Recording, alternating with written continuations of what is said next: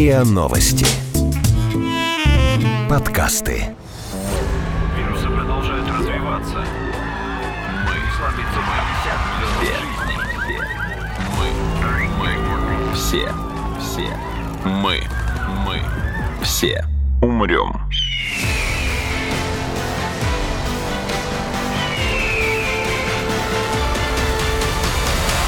Мы все умрем.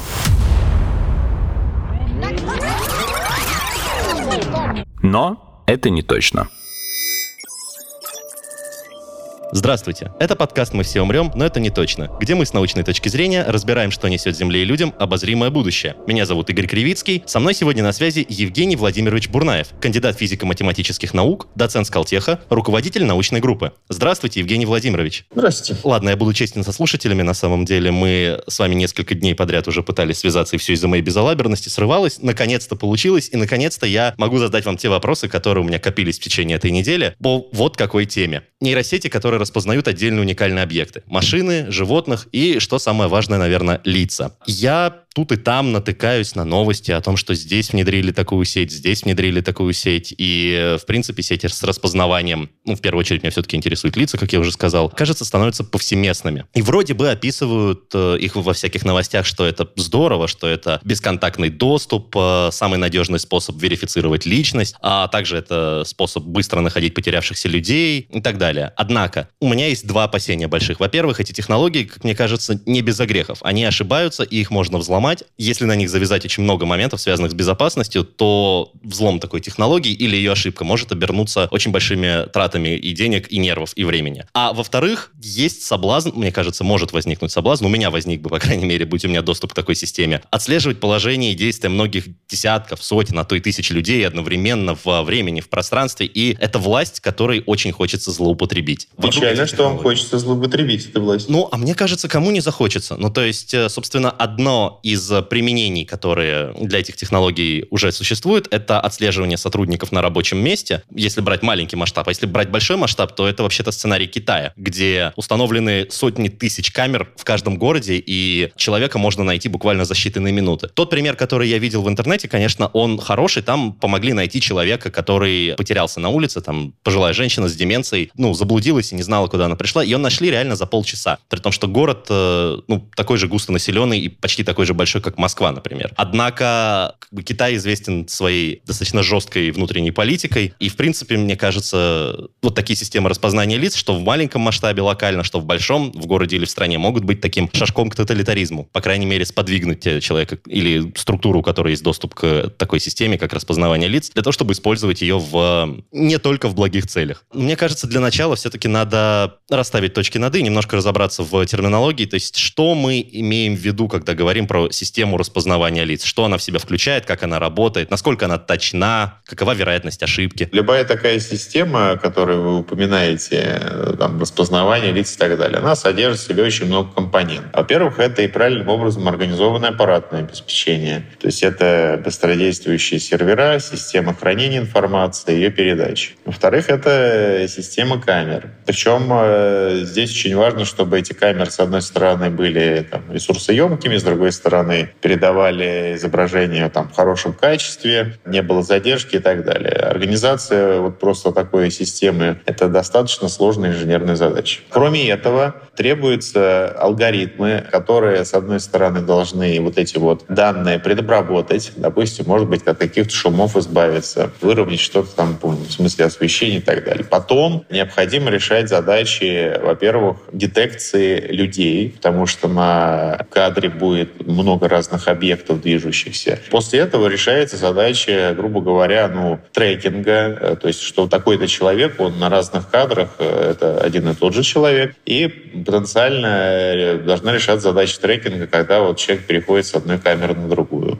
После этого необходима идентификация, что вот это именно этот человек, а не другой. То есть это вы должны сравнить лицо человека, которого снимают, с тем набором лиц и каких других характеристик, которые есть в базе данных. Компьютерное зрение способно само с этим справиться или все равно нужно участие человека, который подтвердит окончательно, что да, это тот же человек, что на фотографиях из базы? Сейчас я об этом скажу. Соответственно, решение вот этих алгоритмических задач, оно тоже состоит из там, многих компонентов. Это нет какого-то там единого метода, методы, это и сложные алгоритмические решения. Здесь используются и нейросети, и там какие-то другие алгоритмы.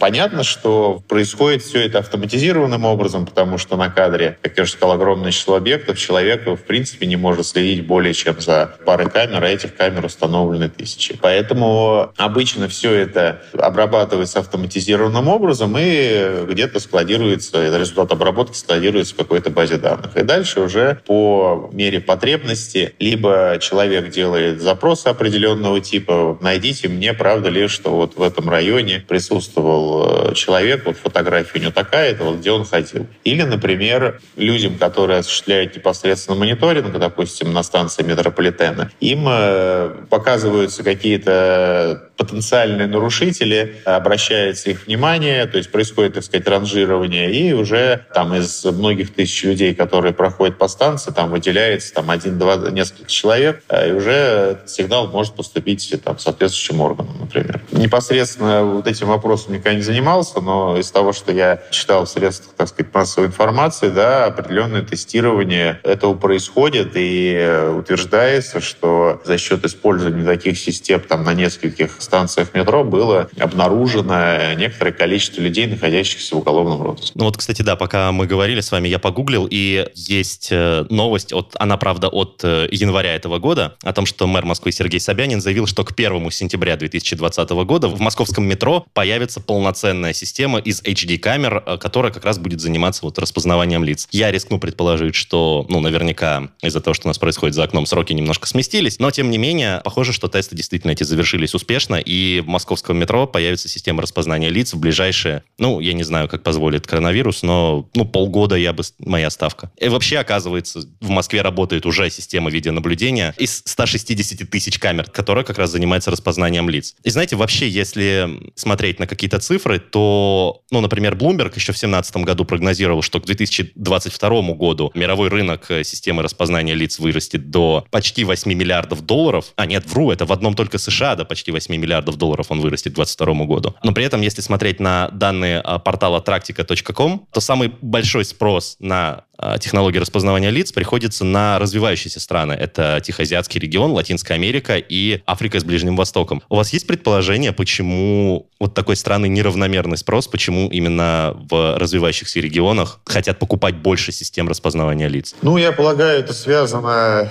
это опять-таки мои предположения. Я в этих регионах mm-hmm. никогда не жил и обстановку там не знаю. Но мое предположение mm-hmm. заключается в том, что, скажем так, с законами да, в некотором смысле попроще. Дело в том, что в Европе сейчас принят достаточно жесткий закон по поводу контроля персональных данных, и компании их обязывают им, след, им этому закону следовать, и за это полагаются достаточно жесткие штрафы. Соответственно, это все очень сильно влияет на распространение, в том числе вот такого типа систем распознавания лиц. В указанных вами регионах немного другая ситуация, как с, в принципе, исторически с тем, что в Европе принято называть персональные данные, вот так и с соответствующими законами. Поэтому я полагаю, там э, распространение системы сейчас получают более высокое. Мы все умрем.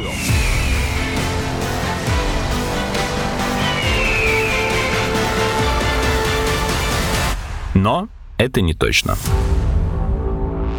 А у нас в России или конкретно в Москве, ну давайте, ладно, брать шире все-таки, а то как-то мой внутримкадовский снобизм получается. В России есть э, спрос на такие технологии? Да, я полагаю, что есть, как мы видим не только по Москве, но и в других крупных городах. Система камер, она постепенно э, расширяется опять-таки, с того, что я вот наблюдаю. Насколько я поискал, у нас э, не только спрос есть, но и производство таких систем. По крайней мере, я встретил две новости, которые связаны с системой распознания лиц, и НГТУ найти, Новосибирский государственный технический университет, разработал как минимум два ноу-хау, если смотреть по новостям. Во-первых, в прошлом году э, инженеры НГТУ найти научили искусственный интеллект анализировать видео для охраны труда, то есть оно проверяло наличие у сотрудника и правильно ли надеты на нем э, каска, перчатки и, в принципе, другие системы системы защиты, необходимой на производстве. И ну, на момент э, публикации статьи в сентябре 2019 года тут сказано, что рабочих аналогов в мире не существовало, и появился даже зарубежный интерес к этой технологии. А буквально на днях, на этой или на той неделе, я уже, к сожалению, точно не помню, я встретил новость о том, что инженеры НГТУ НИТИ разработали систему распознавания лиц, которая работает исключительно по верхней половине лица, что очень удобно и хорошо работает в ситуации пандемии, когда все носят маски, либо на производствах, где необходимо носить какую-то лицевую защиту. И, в принципе, знаете, если так почитать э, всякие новости, то складывается ощущение, что Россия, ну, один из лидеров, если даже не лидер, в разработке систем а, видеораспознавания. Причем не только лиц, я встречал новости и про то, что у нас сделали там такую или такую классную систему, которая познает машины или животных, например. Как так получилось? Ну, то есть э, у России, конечно, сильный IT-кластер, но никогда он, мне, по крайней мере, так казалось, не чистился среди мировых лидеров. И тут вдруг вот такая узкая область, а мы в ней, ну, опять чуть не впереди планеты всей. Ну, тут есть несколько аспектов этого вопроса. Первый, я не берусь утверждать, является ли Россия лидером в этом направлении. В то же время не берусь утверждать обратно. Это я не обладаю достаточными данными, я этот вопрос специально не изучал. Другое, надо понимать, что в том же Китае, допустим, э, эти системы, они масштабированы на гораздо большее число людей и городов, и поэтому можно предположить, что наработки в Китае не хуже, и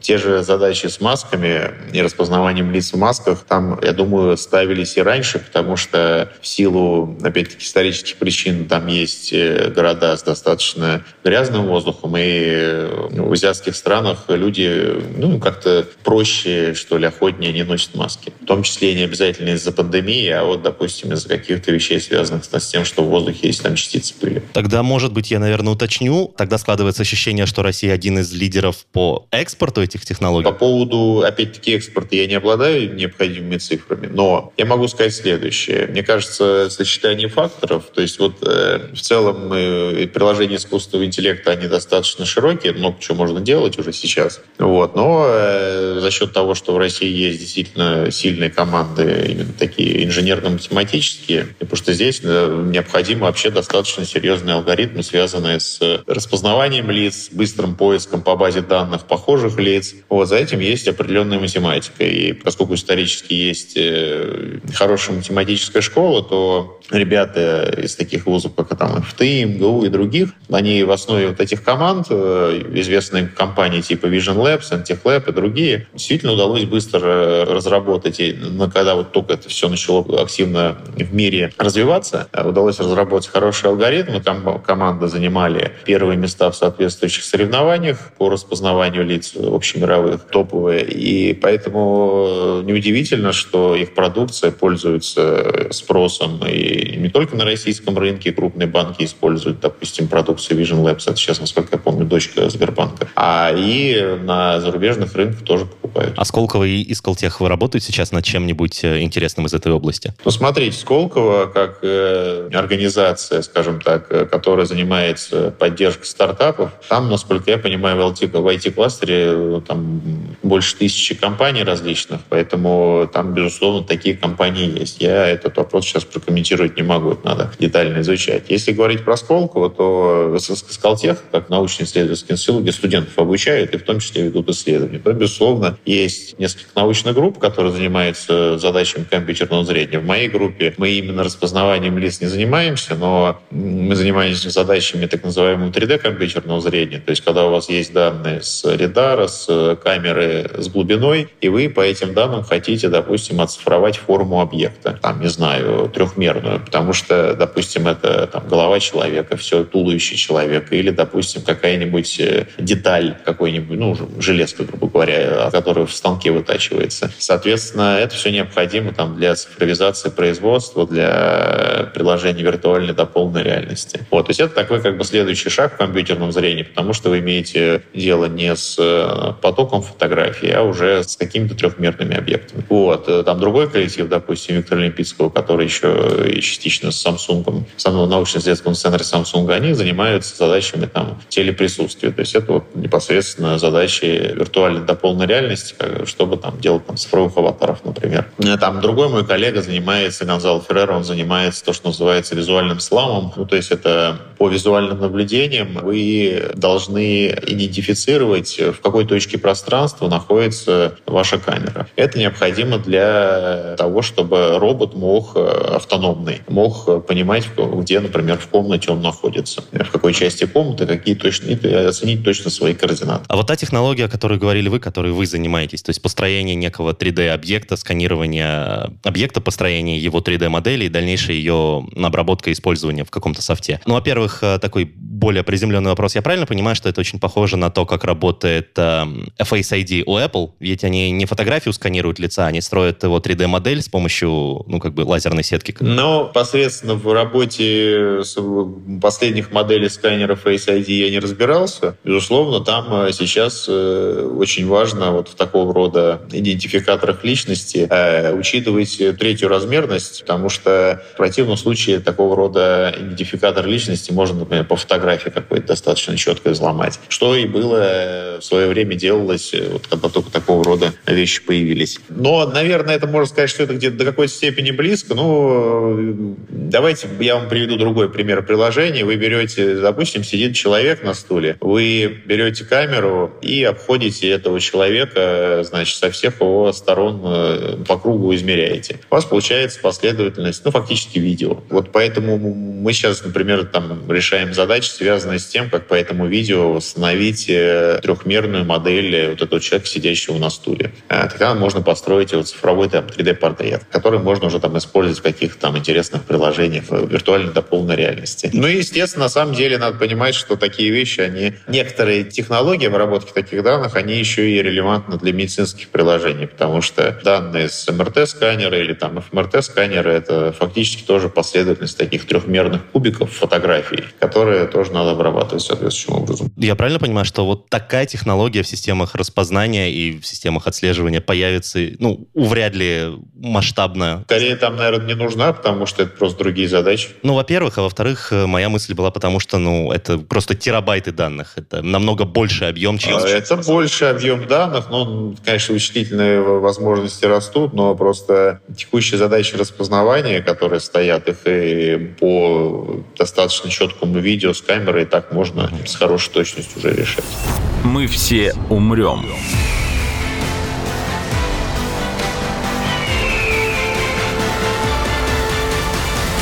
Но это не точно. Вот, собственно, вы очень хорошо подвели к следующему блоку вопросов, именно задачи, которые стоят перед системами распознавания. То, что мне пришло в голову, по крайней мере, когда речь идет про систему распознавания лиц, ну ладно, пришло в голову, это я себя хвалю, большую часть из этого я вычитал. Это системы верификации, идентификации личности, причем как для каких-то личных целей, вроде вот того же самого уже упомянутого Face ID, или для идентификации себя, например, в банковской сфере. Ну, то есть благодаря системам распознания лиц я, например, читал, что Почта Банк за прошлый год предотвратил больше 10 тысяч мошеннических сделок на сумму около полутора миллиардов рублей. Вот. Во-вторых, это поиск людей, либо потерявшихся, пропавших, как я уже говорил, в Китае, например, э, классный пример, за полчаса нашлась женщина с деменцией, либо в том же Китае, но и у нас, как вы уже упомянули ранее, тоже для поиска людей в розыске, преступников, ну или подозреваемых хотя бы, ладно, давайте не будем настолько жесткими. Да, презумпцию невиновности еще никто не отменял, по крайней мере. Ну, официально. Где и как еще может использоваться, ну, вот в таком публичном массовом масштабе система распознавания? Причем не обязательно лиц, не только лиц, но в принципе как бы распознавание уникальных объектов. Вы сами даже одно назвали, это я месту, опять-таки, я не профессионально мне не могу оценить, насколько новизну, но контроль техники безопасности на производстве задача достаточно старая. Насколько я себе представляю, компании, которые подобным рода приложением занимались, они присутствуют. Техника безопасности на производстве это не только, во-первых, это и надета ли каска, или там перчатки, или еще что-то на рабочем. Это и то, что рабочий не должен заходить в определенные зоны, потому что там что-то упасть может, или он провалится. Ну или у него просто нету допуска в эту зону. Пример, да. На самом деле это хорошее приложение, потому что, к сожалению, да, люди на производстве гибнут и калечатся. Потом есть приложение, которое, думаю, многие видели. Это магазин типа Amazon Go. И сейчас вот X5 Retail Group, насколько я знаю, тоже тестирует. Э, один такой магазин э, сделал и тестирует. То есть, когда вы просто берете еду и на выходе по тому система распознает, какие продукты вы взяли, и на выходе вы, у вас просто деньги снимаются с карточки. То есть ваше лицо заменяет, по сути, вот этот трехзначный... Скорее, там не лицо, там это связано с э, телефоном, там, это, там э, используется совокупность технологий, не только видеоаналитики, но видеоаналитика там тоже присутствует. Это связано и с тем, чтобы там человек э, не отлепил какую-нибудь бирку от товара, чтобы потом его за этот товар не снялись деньги и подобного рода вещи. Приложение для тех же мерчендайзеров мерчендайзеров, то есть людей, которые привозят товар в магазин, раскладывают на полку, ну, то есть контролируют э, наполнение полок магазина. Опять-таки, это тоже может ускорить их труд, потому что, чтобы быстро оценить, правильно ли выкл товар на полках, э, какой именно товар закончился, это все можно автоматизировать. Самый простой вариант э, с теми же бутылками на полках вы можете с помощью мобильного снять видео, пройдя мимо, и дальше автоматическим образом эта система подсчитает считает, сколько там примерно чего стоит, и не надо ли что-то еще привести. Это такие примеры, скажем так, гражданского плана и вполне важные для экономики. Надо понимать, что если мы говорим чуть шире, а именно не просто распознавание чего-то по фотографиям или видео, а вот, как я уже сказал, заходим в область, связанную с 3D-данными, то здесь возникает и планирование каких-то там хирургических операций. Это опять-таки связано с обработкой, допустим, 3D-макетов каких-то органов, которые печатают, для которые потом необходимы при проведении хирургических операций. Это и, допустим, сохранение культурного наследства. Если вы хотите какой-нибудь памятник оцифровать,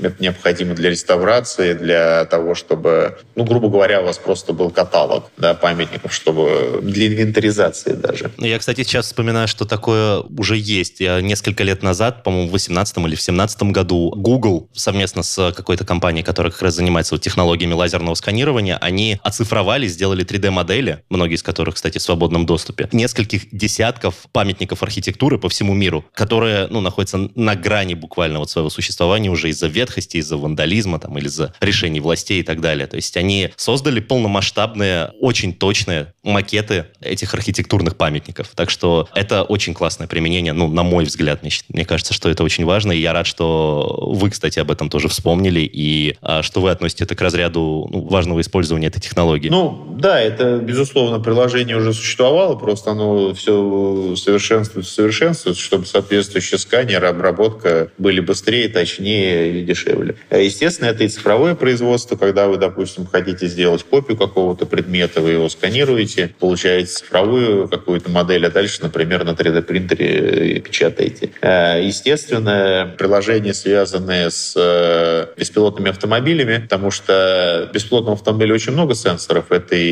лидары, и GPS, и по данным с видео происходит ориентация машины и принятие. А, извините, я вас перебью. В двух словах, лидар — это... Лидар — это лазерный радар. То есть у вас, может быть, вы видели на вот машину, допустим, которая от Яндекса ездит, там такие как бы такой столбик стоит. Ну, фактически там крутится сенсор, который спускает лазерный луч, и по тому, когда он отразился и вернулся обратно, вы можете оценить расстояние до объекта и что, какие объекты находятся, так сказать, перед машиной. На самом деле даже в современных телефонах уже есть сенсоры глубины, то есть это сенсоры, которые позволяют оценить э, не просто вы с ним получаете фотографию цветную, но вы также до точек на поверхности объекта можете оценить расстояние до камеры. Вот. И опять-таки на основе обработки таких данных можно устанавливать какую-то 3D-форму объекта и какие-то там игры. Ну, игры это может быть не такое важное для человечества приложение, но тем не менее. Естественно, надо забывать, допустим, и про вот это лазерное сканирование, о котором мы говорим. Это ведь не только для памятников архитектуры, но и на самом деле, если у вас есть какой-нибудь там цех завода, который был построен еще там, в прошлом веке, а документация либо уже не точная, либо просто не сохранилась, были какие-то перестройки, вам надо заново просто построить э, схему этого цеха для того, чтобы произвести, допустим, перепланировку или там, ремонт. Опять-таки, вот подобного рода технологии сбора визуальной информации о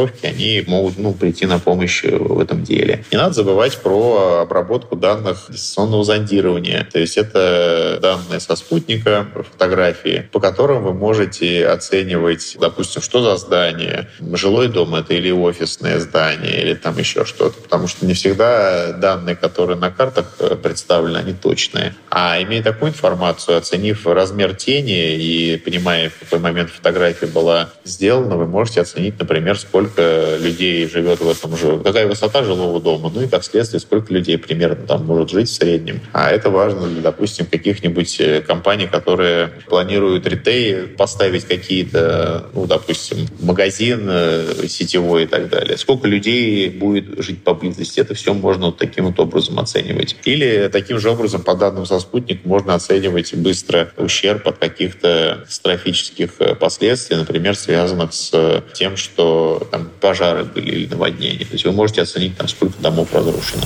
Мы все умрем.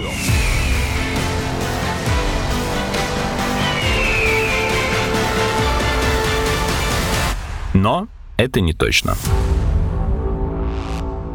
Евгений Владимирович, а это существующая технология или это вы сейчас, ну, придумываете, фантазируете? Или нет, я не фантазирую, ничего здесь, во-первых, ничего сложного в этой задаче нет, во-вторых, есть э, там и компании крупные, стартапы, которые подобные технологии уже сделали и предлагают. Мне просто становится, ну, стыдно за масштаб своего мышления, потому что я, когда фантазировал о потенциальном применении таких технологий, самое прикольное, на мой взгляд, что я придумал, это фотоловушки, которые реагируют только на тот вид животных, на которые они запрограммированы, а не на любое движение движения. Ну, это безусловно, но можно использовать, но это такое очень нишевое применение. Вот, на самом деле, надо не забывать про, если уж еще пойти дальше, в принципе, говорить про визуальные какие-то вот приложения данные, то, допустим, если у вас есть персонал, который работает со сложным оборудованием, то, безусловно, и который может быть еще и опасно в неком смысле. Допустим, это на ТЭЦ или на, допустим, есть такая интересная работа, связанная там, с сортировочной станции, когда вы должны переключать стрелки, э, направляя вагоны там, на нужные пути. Там очень много, на самом деле, может... Я, как говорится, не специалист в этом,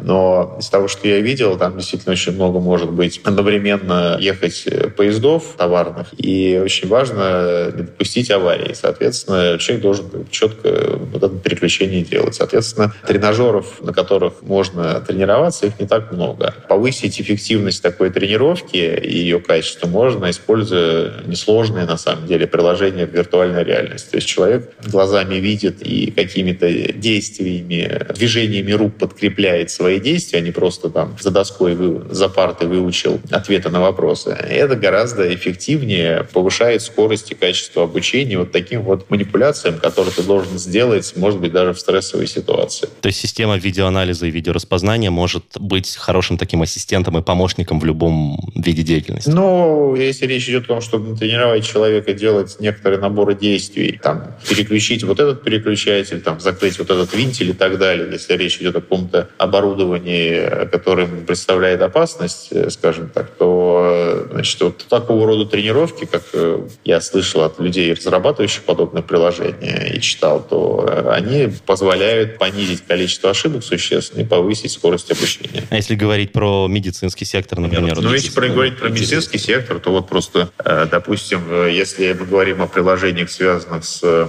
планированием хирургических операций, допустим, мы сотрудничаем там с одним из медцентров, где люди занимаются лечением эпилепсии. Некоторые, ну, доля больных, примерно половина, которые страдают эпилепсией, им требуется хирургическое вмешательство детям. Соответственно, если источник эпилепсии, вот этих припадков, он детектирован не совсем верно, а для того, чтобы это сделать, требуется такое серьезное исследование МРТ-снимков, причем они снимаются в разной модальности, то есть там разный контраст. Иногда рентгенолог может эти снимки получать, скажем так, там же МРТ-снимок — это трехмерная фотография. Вы получаете информацию об интенсивности тканей в определенном срезе. И вот эти срезы, они могут идти через одинаковые промежутки, а можно делать их через разные промежутки, там, через более широкие, но зато разрешение в каком-то срезе получить очень большое. Это просто занимает все время. И вы там тогда можете вот в этом срезе посмотреть очень детально, какие ткани в голове у пациента, как они расположены, это какая толщина серого вещества и так далее. Я себе представлял скорее прям ну, такую дополнительную компьютеризированную пару глаз во время проведения операции. Причем глаз более точных, например, чем у хирурга. Получается очень большое количество разных таких снимков, и даже опытный рентгенолог, э, который, правда, не с ним не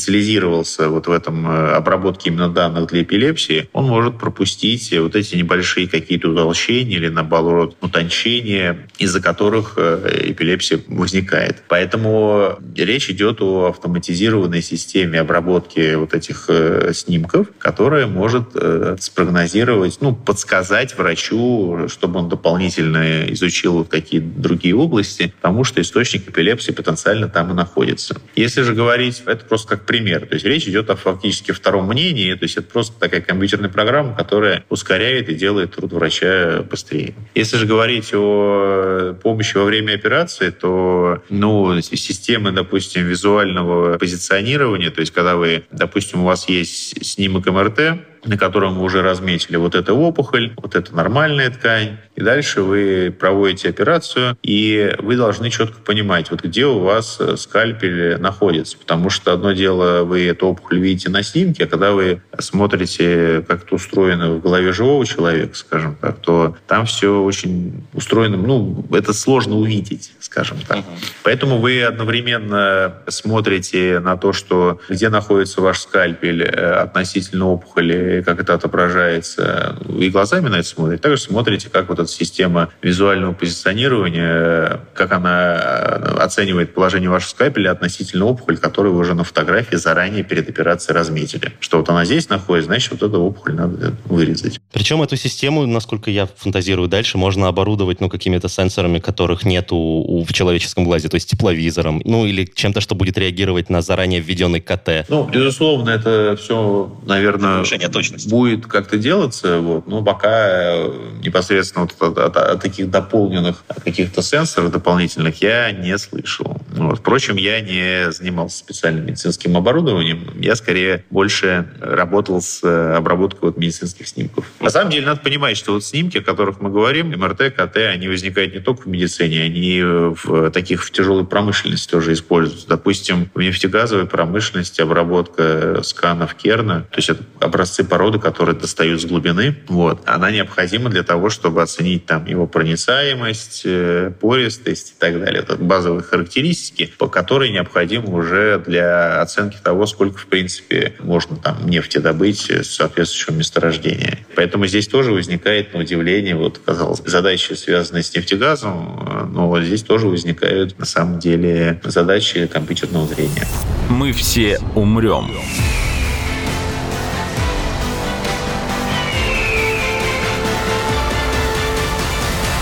Но это не точно.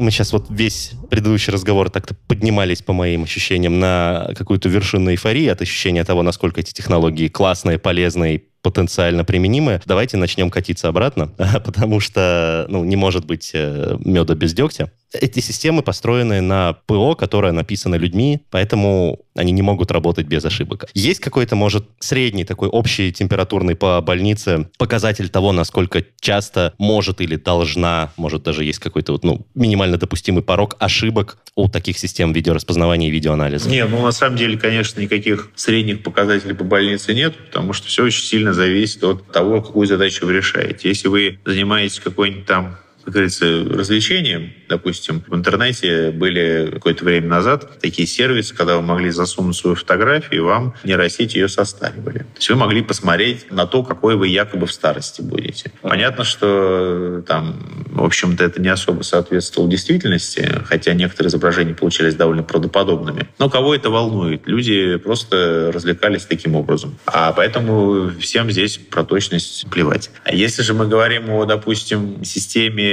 беспилотного вождения, основанной исключительно на видеоинформации, то здесь совершенно другая ситуация. Здесь вы не можете себе позволить, в принципе, ошибок. Я уж не говорю о том, что пока еще достаточно хорошо не проработан вопрос, а кто будет отвечать в случае, если произошла авария. Но, может, есть какая-то, не знаю, самая точная система вот видеоанализа и распознания, существующая на сегодняшний день, там, чьим минимумом ошибок очень гордятся создатели и о чем рассказывают? Я тут не слишком, может быть, хороший э, комментатор вот по этому вопросу, но там, из того, что мне в голову приходит, допустим, э, коллеги из компании Vision Labs, они э, занимаются системой банковского вот этого распознавания для того, чтобы отлавливать там мошенников, когда человек хочет взять кредит, но не тот, за кого себя выдает. И там, конечно, очень жесткие показатели по ложным тревогам и по пропуску цели, скажем так, когда вы пропустили потенциального мошенника. Ну так вот, соответственно, там вот эти цифры ошибок, они какие-то там 0.0, ну, то есть очень маленькие. При этом из забавного примера, это старая презентация одного из э, руководителей этой компании, там показываются фотографии людей, одна рядом с другой, и задается вопрос, а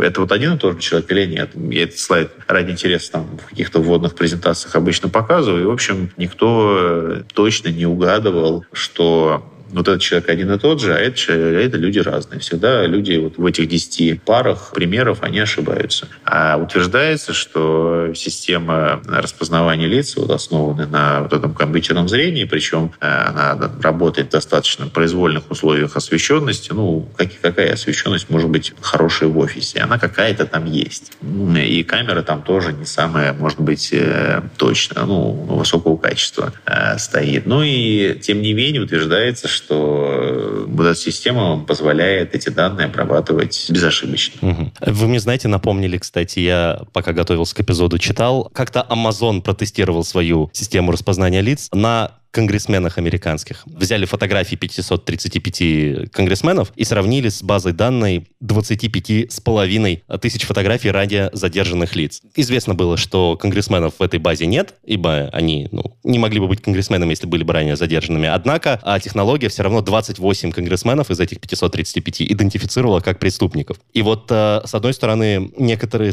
да многие на самом деле, СМИ подхватили это и начали говорить о том, что вот, посмотрите, какая технология неэффективная, вот, 28 535 э, ошибок, то есть 28 человек могли посадить ни за что, если бы это был э, не эксперимент с заранее известными данными. И я как себе представляю, это, ну, на самом деле СМИ, безусловно, такие новости с удовольствием подхватывают, и потом люди тоже, не разобравшись, прочитав заголовок, э, тоже что-нибудь про такое говорят. В целом же, безусловно, ошибки могут быть. Надо понимать, там, в каких условиях эксперимент был проведен, как были фотографии устроены, конгрессменов и те, которые в базе. Но в целом, э, ну и на какой стадии разработки, в принципе, эта система находилась. Но обычно все эти системы устроены так, что сначала она предлагает, допустим, э, какому-то работнику органов, что вот может быть этот человек подозрительный, вот может быть он находится в этой базе данных. А дальше он должен уже сам принимать какие-то решения, разбираться, выяснять и так далее. Потому что, безусловно, такое решение, по крайней мере, в текущих текущих условиях оно не может быть автоматизированным. Но если копать еще глубже и просто сравнить количество корректно сравненных фотографий с количеством ошибок, то у нас получится, что это 28 надо будет сравнивать с 1 миллион 337 тысяч 500, потому что именно столько сравнений будет получается, если умножить э, количество конгрессменов на количество фотографий. И тогда процент ошибки будет 0,003, то есть 3 тысячных, и эффективность системы, соответственно, практически стопроцентная. Так что получается, что эти опасения, они на самом деле, ну, более более раздутые, наверное. Я думаю, что все-таки да. Но, безусловно, опасения какие-то есть, что и злоупотребления могут быть, и они там, я думаю, есть. Вот до этого я сейчас дойду как раз. Вот, то есть это мы сейчас посчитали, что практически стопроцентно получается эффективность технологии, если говорить о, ну, как ее, не знаю, взять в сферическую вакууме, то есть в ее естественном виде, если никто не пытается целенаправленно ее обмануть, эту технологию. А между тем, ну, я не буду утверждать, я задам вам вопрос. Это же возможно. Обмануть систему видеораспознания и выдать один объект за другой, одно лицо за другое. И, понимаете, это же всегда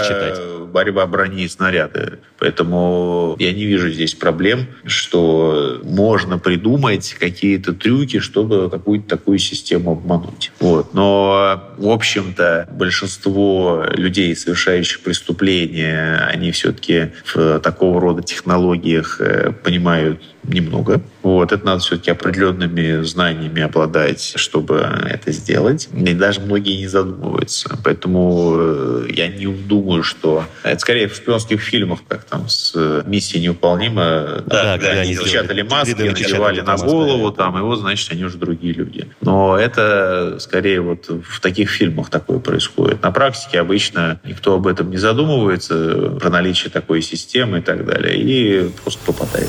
Мы все все умрем.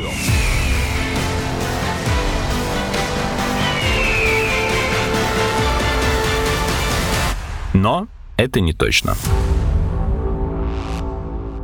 Ну, знаете, тут я с вами на самом деле не соглашусь, потому что это действительно кажется чем-то из шпионских фильмов, однако я нашел несколько случаев, а, вполне себе реальных. А если брать, ну, случай с менее масштабными и плохими последствиями, то это просто, значит, на уже не помню, к сожалению, где, но во время вот футбольных матчей решили установить систему распознания лиц на стадион просто для того, чтобы, ну, опознавать хулиганов, ранее задержанных, или там быстро наводить камеру в то место, где хулиганят, и, соответственно, в толпе этого человека выявлять, чтобы его быстрее задержать, не зацепив при этом невиноватого. Но поскольку об этом было объявлено заранее, кто-то поковырялся, понял, что за технология, и выложил в сеть инструкцию о том, как раскрасить себе лицо с помощью, ну, то есть просто вот, ну, нанести несколько полос там или квадратов краски, куда и как, так, чтобы эта система, в принципе, не распознала твое лицо как лицо. Я не знаю, как бы было ли, использовал ли это кто-то, но вот, пожалуйста, сразу. Ну, смотрите, вы сейчас сделали очень много вводных. А угу. именно, значит, что э, было некое специальное событие, футбольный матч, чемпионат мира, условно. Дальше э, эти люди заявили, что у нас это будет использоваться. Вот. И, безусловно, среди сочу фанатов или сочувствующих им, скажем так, нашелся технически грамотный, подкованный человек. Вот. Безусловно, среди каких-то высококвалифицированных э, организованных преступников организованных, вот, такие тоже люди могут найтись. Но э, надо понимать, что это небольшое количество. Я же говорю скорее про массовое применение вот, и про какие-то более стандартные ситуации нарушения правопорядка. Здесь э, гораздо все проще. Ну, я видел, как в рамках эксперимента, правда, один человек просто, ну, эксперимента ради, но он сделал маску, которая прошла фейс-контроль айфона, при том, что маска у него стоила меньше 100 долларов, а iPhone, соответственно, ну, как бы мы все знаем, сколько стоит айфоны. Если он этот iPhone потом продаст, то он окажется в очень большой выгоде. Здесь я просто еще раз повторю это известное выражение про борьбу снаряда угу. и пули, о том, что об этом же инженеры Apple знают, и, естественно, они дальше продолжают эту защиту совершенствовать. Это все. Все никого же уже не удивишь, что есть дверь, в ней замок. Но, в принципе, есть люди, которые умеют эти замки открывать. Но никто же сейчас не беспокоится о том, что, ну, как же у меня в двери замок, а его могут открыть. Ну, все просто берут и используют. Здесь то же самое. А те, кто беспокоится, устанавливают дополнительный замок? Ну, а кто беспокоится, да. Поэтому а вы на свой телефон можете дополнительный пароль установить или еще что-нибудь. Поэтому это просто исключительно, на мой взгляд, вопрос некой новизны, и поэтому люди недоверчиво относятся. А если говорить не о материальных каких-то последствиях, а, ну, например, просто об использовании личных данных. Я не говорю, э, там, например, для того, чтобы обойти там банковскую систему защиты. Но взять простое, существующее на сегодняшний день приложение, я не буду называть его, но оно позволяет по фотографии найти человека в интернете. То есть оно сравнивается всеми фотографиями ну, в соцсетях. Его, кстати, уже сразу, насколько я помню. А у него несколько зеркал и клонов есть, э, которые до сих пор работают. Я, ну, эксперимент ради сам пользовался, на самом деле. Оно действительно работает. Смотрите, ну, хорошо. Вы сейчас говорите, что есть такая технология, ее можно использовать таким образом. Можно и то есть, ну, что мы, что, это, вывод из этого какой? Это нарушение каких-то личных границ, личного пространства. Ну, то есть э, сфоткал человека в метро, а потом нашел его в соцсетях. Ладно, если там в каких-то романтических целях, например, хотя и то крипово уже. Ну, понимаете, значит, дальше начинается уже вопрос э, обеспечения законности и порядка. Значит, э, угу. если ты после того, как обнаружил профиль этого человека в соцсетях, ну, дальше начинается, во-первых, ну, тогда не надо выкладывать свой профиль в соцсетях, но тем не менее. Я, вот. А если ты выложил свой профиль в соцсетях, будь, э, значит, готов к тому, что тебя могут таким образом найти. Но если уж э, так не говорить, то в целом, окей, ты нашел профиль человека, и что? Вот если ты уже начал какие-то действия, допустим, начал писать, там, звонить или что-нибудь подобное, то это уже действительно является нарушением некого личного пространства, и по-хорошему есть соответствующие законы, вплоть до уголовных, которые должны работать. Другой вопрос, что значит, это не всегда работает и так далее. Но это уже вопросы скорее настройки правильные этого, такого типа инструмента. Ну и сама по себе а... технология, она, безусловно, вот, о которой вы говорите, она, безусловно, уже в такой серой, на мой взгляд, области. Значит, что делать с тем, что такого рода приложения есть, они там доступны и так далее, это вот вопрос интересный. Полагаю, что этим вопросом должны заниматься юристы. Я на вентилятор накину еще немножко в ту же степь, еще более серую область, которая у нас, э, по-моему, еще хуже регулируется. Использование вот таких систем видеораспознания и видеоанализа для построения фейковых видео и фейковых фотографий. Это можно делать, да, они сейчас... Ну, там, на самом деле, пока еще все-таки качество не слишком шикарное, прям так скажем. Ну, знаете, не слишком шикарно, но вот лично видел, существует э, в Телеграме бот на основе нейросети, которую создатели изъяли уже из интернета, но как бы интернет все помнит. Это приложение, это нейросеть, которая раздевает человека на фотографии. И, ну, конечно, там бывают артефакты и ошибки, но местами получается очень достоверно. Я не рекламирую, я к тому, что вот э, создается вот такой абсолютно обнаженный фейк человека. Иногда он настолько правдоподобный, что, ну, если показать его кому-то, кто не знает, то можно поверить. Там ну, уже, как что, что, что я могу по этому поводу сказать? Э, да, и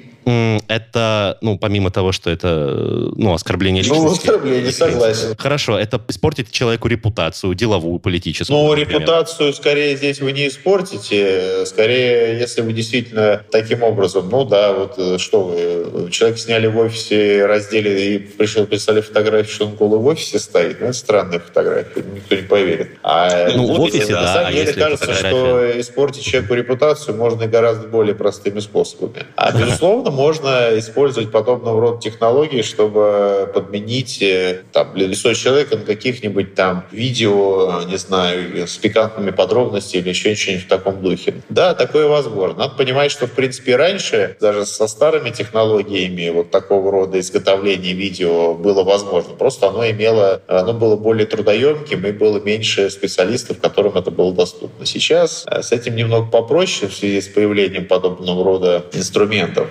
Вот. Ну, опять-таки, пока еще не выработаны законы, как с этим бороться мне сложно даже что-то посоветовать. Я полагаю, что ну, как-то с этим э, общество справится. Вот. А в целом, э, если говорить про научную сторону дела, то сейчас просто делается много, так сказать, противодействующих алгоритмов, которые определяют уже достаточно с хорошим качеством, были ли в видео сделано какое-то вмешательство. Поэтому я полагаю, что всегда можно встраивать в те или иные системы, ну, где вы распространяете видео или еще что-то, вот такого рода фильтры, которые могут просто определять, было ли в видео что-то встроено, и уже на основе этого вы понимаете, как к такому видео относиться, там, стоит ли его дальше транслировать и так далее. Система видеоанализа результатов работы системы видеоанализа. Ну, я бы не сказал, скорее просто вы э, ставите детектор того, что в видео у вас были внесены э, какие-то искусственные изменения. А если я вас спрашиваю, спрошу про злоупотребление такими системами, э, ну, например, работодателем или политиком, то вы мне тоже скажете, что это скорее из области юрисдикции, нежели вот технологической. Безусловно, я так и отвечу, потому что, ну, понимаете, у вас есть инструмент.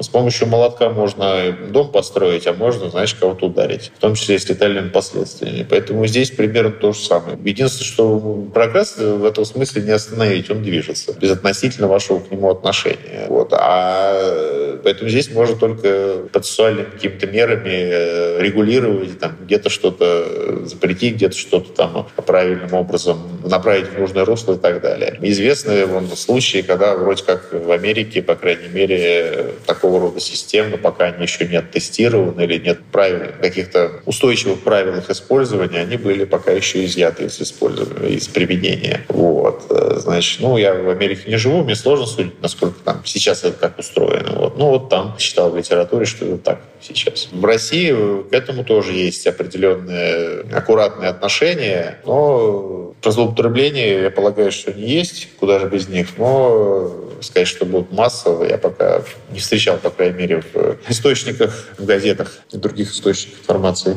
Итак, прогресс движется независимо от нашего к нему отношения. Однако для того, чтобы красиво завершить этот разговор, я все-таки спрошу про ваши отношения и ваше личное мнение. То есть, если обобщать, я понимаю, что, да, вы уже высказались про инструмент, но все-таки я хотел бы конкретизировать ваши отношения к таким технологиям и к тому, что они будут становиться все более частой, все более важной частью нашей повседневности. Ну, у меня отношения совершенно нормальные. Ну, во-первых, я занимаюсь научными исследованиями в этой области, и, которые такого рода технологии тоже позволяют делать. Я полагаю, что эта автоматизация, она полезна. Вот. И более того, она в целом может э, жизнь простого человека, наверное, сделать до некоторой степени лучше, если вы действительно можете быстро там какие-то преступления раскрывать, что-то, какие-то отслеживать вещи, связанные с э, там, нарушением безопасности, или же ну, оптимизировать э, там, процессы в экономике, торговле, медицине и так далее. Другой вопрос, э, что это все так, если есть работающие законы, которые ограничивают злоупотребление такого рода инструментами. Вот. Ну, здесь э, я очень надеюсь, что как-то здравый смысл возобладает, потому что без наличия таких законов, ну, я полагаю, ничем хорошим все это может не закончиться. Я очень надеюсь, искренне верю, что именно так и будет. Большое вам спасибо, Евгений Владимирович, что пришли и приняли участие в этом подкасте. Да, пожалуйста. Это был подкаст «Мы все умрем, но это не точно». Подписывайтесь на наш подкаст на сайте ria.ru, в приложениях подкаст, Web Store и CastBox. Заходите, смотрите в Instagram ria нижнее подчеркивание подкаст и присылайте свои вопросы на подкаст собака rian.ru.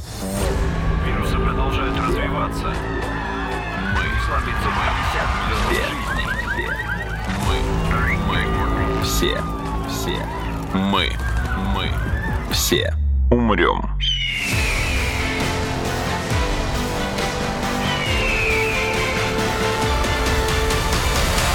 Мы все умрем.